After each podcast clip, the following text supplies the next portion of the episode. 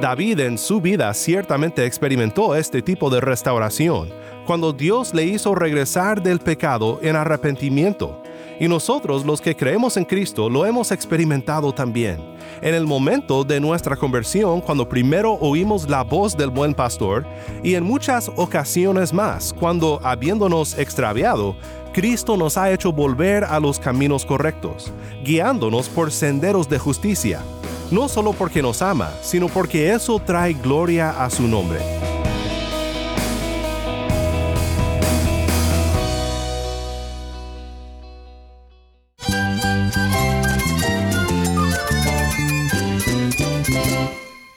Cristo es todo para mí. Mi Salvador, mi amigo, mi guía. Cristo es mi verdad. Es nuestra guía, nuestro faro. Cristo es el Señor y Salvador. Nuestro protector, nuestro amparo, nuestra fortaleza. Es Jesús, el único que te lleva a Dios, el único camino, la verdad y la vida. No hay más ningún camino, es Jesús. Estás escuchando a El Faro de Redención, Cristo desde toda la Biblia para toda Cuba y para todo el mundo.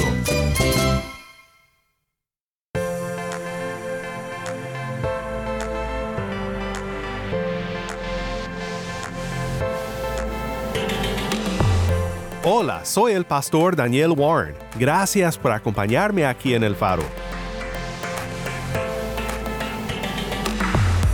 Estamos en una nueva instalación de nuestra serie recurrente Una Semana en los Salmos. Hoy tenemos la dicha de volver a escuchar de Jamie de Robainas sobre Cristo en los Salmos.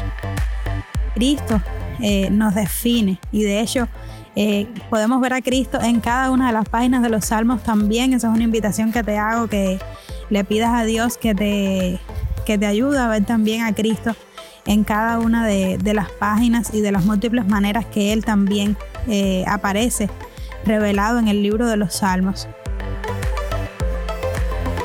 También pensaremos en la relación entre el Salmo 23 y Jeremías 23, considerando el tema de cómo el buen pastor nos restaura. Si tienes una Biblia, busca el Salmo 23 y Jeremías 23 y quédate conmigo para ver a Cristo en su palabra.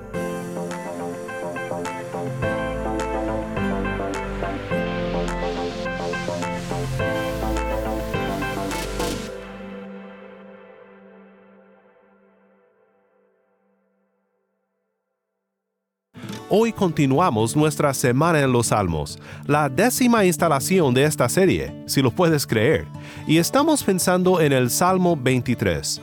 Este salmo ha sido de aliento de vida para innumerables creyentes en la historia del pueblo de Dios. Y ahora, con la luz de Cristo que tenemos de este lado de la cruz del Calvario, este salmo nos conduce al corazón del buen pastor, Jesucristo, y el cuidado que el buen pastor tiene por su redil para todo aquel que ha venido a sus pies por la fe.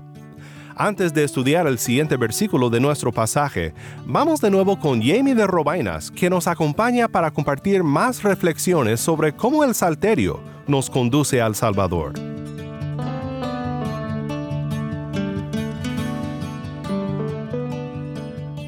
Hola, yo soy Jamie de Robainas, me congrego en una pequeña obra aquí en Pinar del Río, en Cuba, junto a mi esposo Miguel Ángel, y en estos momentos, por la gracia de Dios, pues tengo la oportunidad de servir en mi hogar a tiempo completo en espera de nuestro primer hijo, contando con el Señor.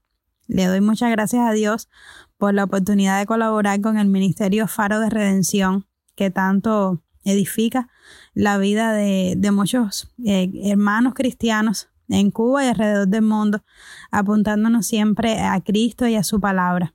Bueno, hoy quisiera contarte acerca de cómo el libro de los Salmos ha ministrado mi vida. Y como bien dice eh, la palabra del Señor, para referirse a ella misma, o sea, ella expresa de que ella en toda su totalidad, esto lo vemos en, el libro de, de Timoteo, vemos cómo la palabra de Dios eh, de manera general es útil para enseñar, para redarguir, para corregir o reprendernos y para instruirnos en justicia. Pero cuando hablamos particularmente del libro de los Salmos, podemos encontrar aquí una serie de características, de distintivos que lo hacen un libro muy especial y un libro muy, muy gustado por, por todos los, eh, los creyentes, aunque sabemos que desde Génesis hasta Apocalipsis debemos eh, acudir y debemos leer y escudriñar todo el consejo de Dios. Pero bueno, en el caso de los salmos podemos encontrar en ellos eh, una fuente tan amplia de bendición mm, donde adquirimos no solamente un conocimiento eh, teórico, diría yo, con nuestras mentes o con nuestras cabezas, sino también un conocimiento, hermanos, que es sumamente práctico y que es sumamente experimental, que, o sea, con, con nuestros corazones, con nuestras vidas. ¿Y por qué les digo esto? Bueno, eh, le doy muchas gracias a Dios porque en estos últimos meses Él me ha permitido estar acampando en el libro de los Salmos y me ha mostrado cómo a través de este libro pues podemos crecer en nuestro conocimiento de Él, es decir, contemplar a todo color eh, sus múltiples atributos, lo que distingue su carácter, eh, su corazón, sus pensamientos y, verlo por quién es Él, o sea, poder verlo especialmente como rey, como creador, como redentor y ver desplegados eh, atributos como su amor, como su clemencia, pero también eh, la soberanía de Dios, la autoridad y el gobierno que Él tiene sobre todo y sobre todos, y también al mismo tiempo su justicia y su ira, o sea, una armonía perfecta de todos sus atributos. Pero también podemos ver en el libro de los Salmos no solamente al Señor por quién es Él, sino también por lo que Él ha hecho. Y ahí vemos la obra de Dios. Se hace referencia a sus hechos maravillosos, que son celebrados y recordados de generación en generación. Y a la luz de esto, de quién es Dios y de lo que Él ha hecho, pues también los salmos nos muestran cómo debemos responder nosotros ante el Señor, ante esta realidad, eh, ya sea en humildad, en temor, en reverencia, en acción de gracias, o un llamado propiamente a, la alabanza y a la adoración. Y bueno, eh, otra eh, arista o aspecto importante que me gusta mucho del libro de, los Salmos es que también en este libro podemos, o sea, tenemos una oportunidad excelente de encontrar nuestras propias emociones y nuestras propias vivencias plasmadas ahí en las páginas de la escritura, identificándonos muchísimo, en muchos casos con las vidas, con las situaciones, con las circunstancias reales de sus autores, pero aplicándolo o sea, a nuestros contextos hoy, por supuesto. Y hermanos, creo que esto es algo de mucho valor para todos los creyentes, eh, el poder ver a personas reales como nosotros, con sus luchas similares, eh, ver cómo ellos también sufrieron experiencias de angustia, conflictos, necesidades, temor, ansiedad, soledad, enojo, así como pruebas de fe también y tiempos de sequía espiritual en sus vidas, como nos puede pasar y de hecho nos pasa a nosotros hoy creo que, es algo bueno, mm, especial para nosotros para saber que no estamos solos en, momentos así, para identificarnos también con estos hermanos también en, en la escritura. Y a la vez, y esto es algo que me ha alentado muchísimo y que fortalece mi fe en el Señor, es que estos autores, eh, seguidamente de expresar sus lamentos, eh, ellos terminan alabando al Señor, expresando gratitud y expresando contentamiento en el Señor. O sea, estos eh, salmos, conocidos generalmente como los salmos de lamento, no solamente se centran en ese lamento, en clamar a Dios para pedir ayuda, sino que terminan también con un llamado a la alabanza, como, como esos salmos que son propiamente de alabanza de principio a fin, pero en estos salmos también hay un lugar para la alabanza. Y en estos salmos vemos cómo los autores manifiestan eh, seguridad, manifiestan confianza en las promesas de Dios e incluso le hablan y le recuerdan a sus almas estas verdades que están por encima de su dolor, como podemos ver que hace el salmista en los salmos 42 y, y 43. Y bueno, yo creo que esto es un reto y es un llamado para nosotros hoy también y es un, un consuelo tremendo saber que en nuestras vidas, hermanos, hay un lugar para la aflicción y también para expresarlo sinceramente al Señor, para abrir nuestros corazones y derramar nuestros corazones delante de Él, pero que podamos recordar también, como lo hacían estos salmistas, que hay una provisión constante en Cristo, en sus promesas, en el Evangelio, en el que ahora estamos completos y es lo que, lo que nos da nuestra identidad ahora. Y sin importar lo que estemos pasando, sea cual sea la situación, que nosotros podamos recordar que estas situaciones ya no nos definen, sino que Cristo eh, nos define. Y de hecho, eh, podemos ver a Cristo en cada una de las páginas de los salmos también. Esa es una invitación que te hago, que le pidas a Dios que te ayude a ver también a Cristo en cada una de, las páginas y de las múltiples maneras que Él también aparece revelado en el libro de los salmos. Y que de esta forma la verdad de Cristo, eh, su poder, su gracia, su misericordia y la esperanza que tenemos en Él, hermanos, alegren nuestros corazones y elevemos nuestras almas para alabarlo en todo tiempo, como dice el Salmo 34. Dios te bendiga.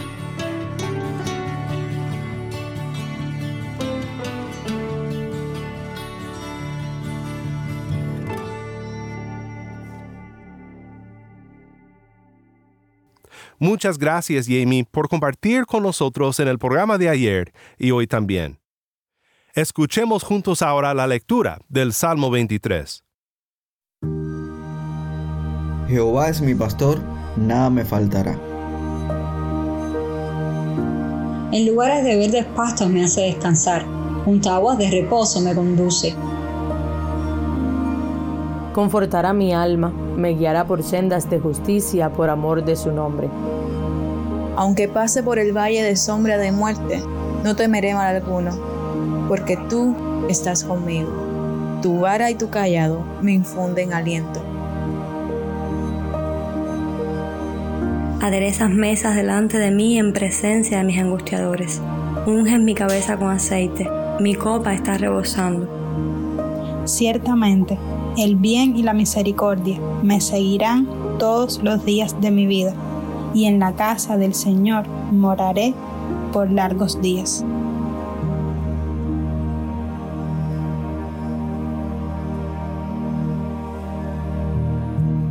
Salmo 23, leído por nuestros hermanos en Cristo en Cuba.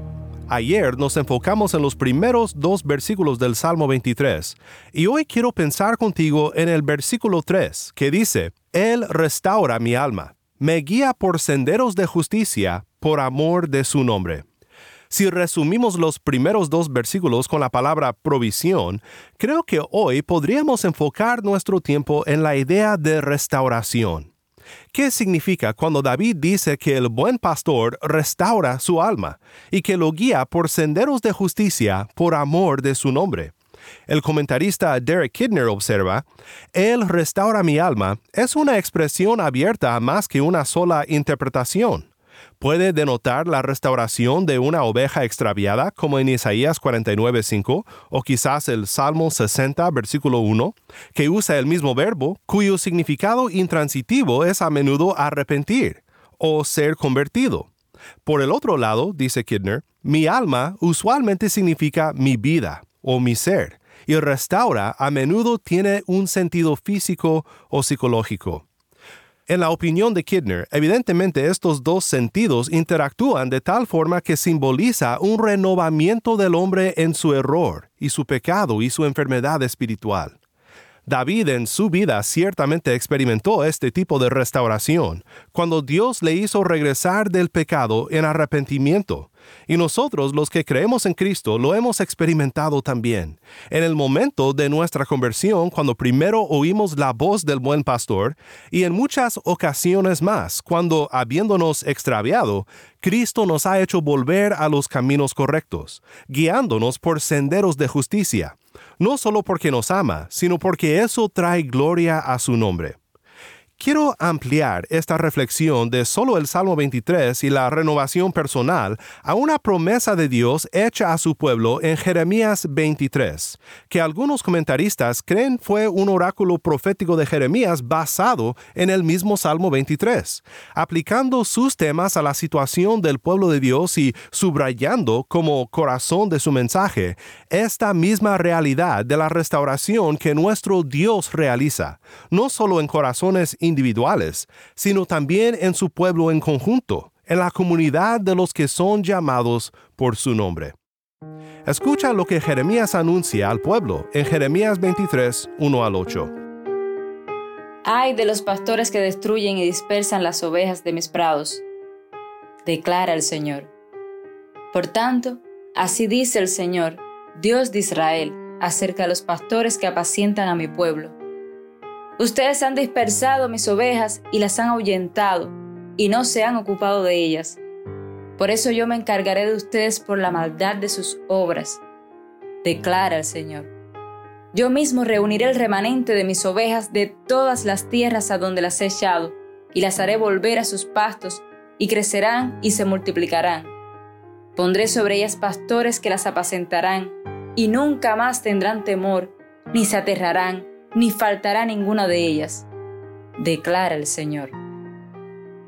Vienen días, declara el Señor, en que levantaré a David un renuevo justo, y él reinará como rey actuará sabiamente y practicará el derecho y la justicia en la tierra.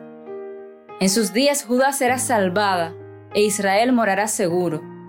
Y este es su nombre por el cual será llamado, el Señor, justicia nuestra. Por tanto, vienen días, declara el Señor, cuando no dirán más, viva el Señor que hizo subir a los israelitas de la tierra de Egipto, sino, Viva el Señor, que hizo subir y trajo a los descendientes de la casa de Israel de la tierra del norte y de todas las tierras a donde los había echado. Entonces habitarán en su propio suelo. Gracias, Tai. Esto fue Jeremías 23, 1 al 8. Los líderes del pueblo de Israel habían sido malos pastores. Jeremías recuerda los temas del Salmo 23 y podemos decir que lo que observa en los líderes de Israel es lo opuesto a lo que Dios es para su pueblo según el Salmo 23. Los líderes debían proteger al pueblo, pero son ellos quienes destruyen y dispersan a sus ovejas. El exilio al que están por entrar es el juicio de Dios sobre su pueblo infiel, en particular sobre sus malos pastores sus líderes infieles. Ay de los pastores que destruyen y dispersan las ovejas de mis prados, declara el Señor. Por tanto, así dice el Señor, Dios de Israel, acerca de los pastores que apacientan a mi pueblo. Ustedes han dispersado mis ovejas y las han ahuyentado, y no se han ocupado de ellas. Por eso yo me encargaré de ustedes por la maldad de sus obras, declara el Señor. Pero hay buenas noticias. Habrá un remanente, y Dios restaurará el remanente de su pueblo. Yo mismo, dice Dios, reuniré el remanente de mis ovejas de todas las tierras a donde las he echado, y las haré volver a sus pastos, y crecerán y se multiplicarán. Pondré sobre ellas pastores que las apacentarán, y nunca más tendrán temor, ni se aterrarán, ni faltará ninguna de ellas, declara el Señor.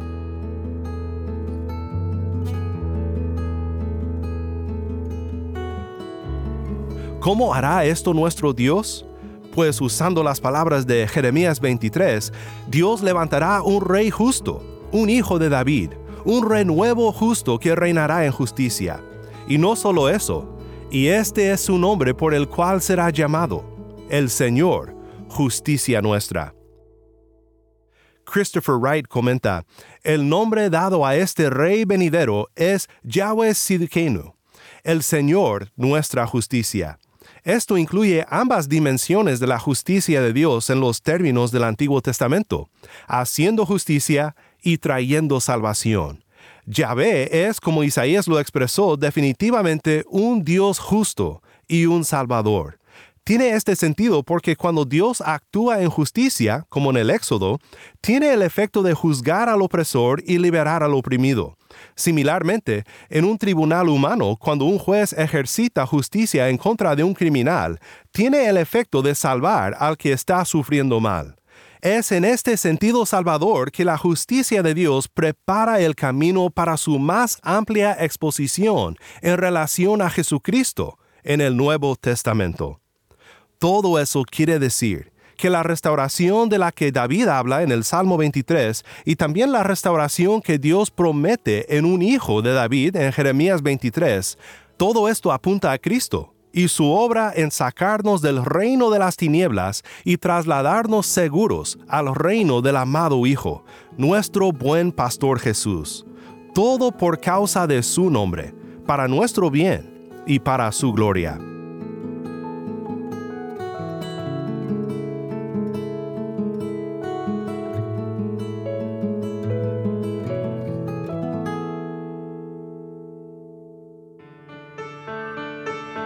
Soy el pastor Daniel Warren y esto es el faro de redención. Una vez más, gracias Jamie de Robainas por estar nuevamente con nosotros aquí en el faro. Qué bendición es saber que aunque en este mundo habrá malos pastores, tenemos la promesa de Dios de que nuestro buen pastor restaura, trayéndonos a Él en salvación y guiándonos por amor de su nombre en un camino recto, conforme a su voluntad.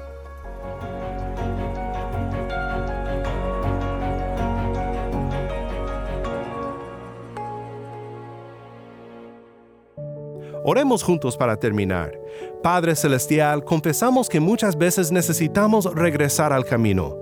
Gracias por darnos un buen pastor, el Señor que es nuestra justicia, quien restaura nuestras almas, para la gloria de tu santo nombre. Ayúdanos a siempre depender de Él y a mantenernos en los caminos de su justicia. En el bendito nombre de nuestro buen pastor Jesús oramos. Amén.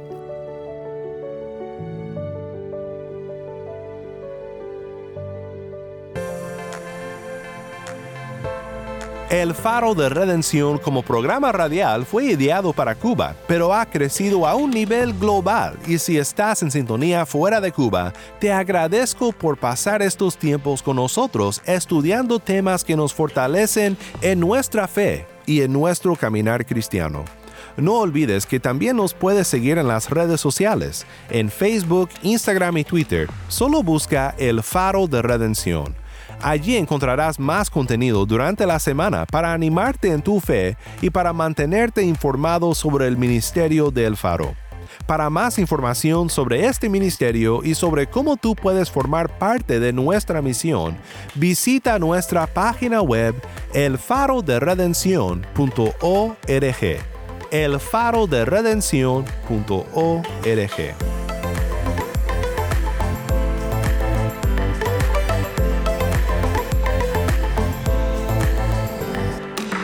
Soy el pastor Daniel Warren. Te invito a que me acompañes mañana en esta serie Una semana en los Salmos. La luz de Cristo desde toda la Biblia, para toda Cuba y para todo el mundo, aquí en el faro de redención.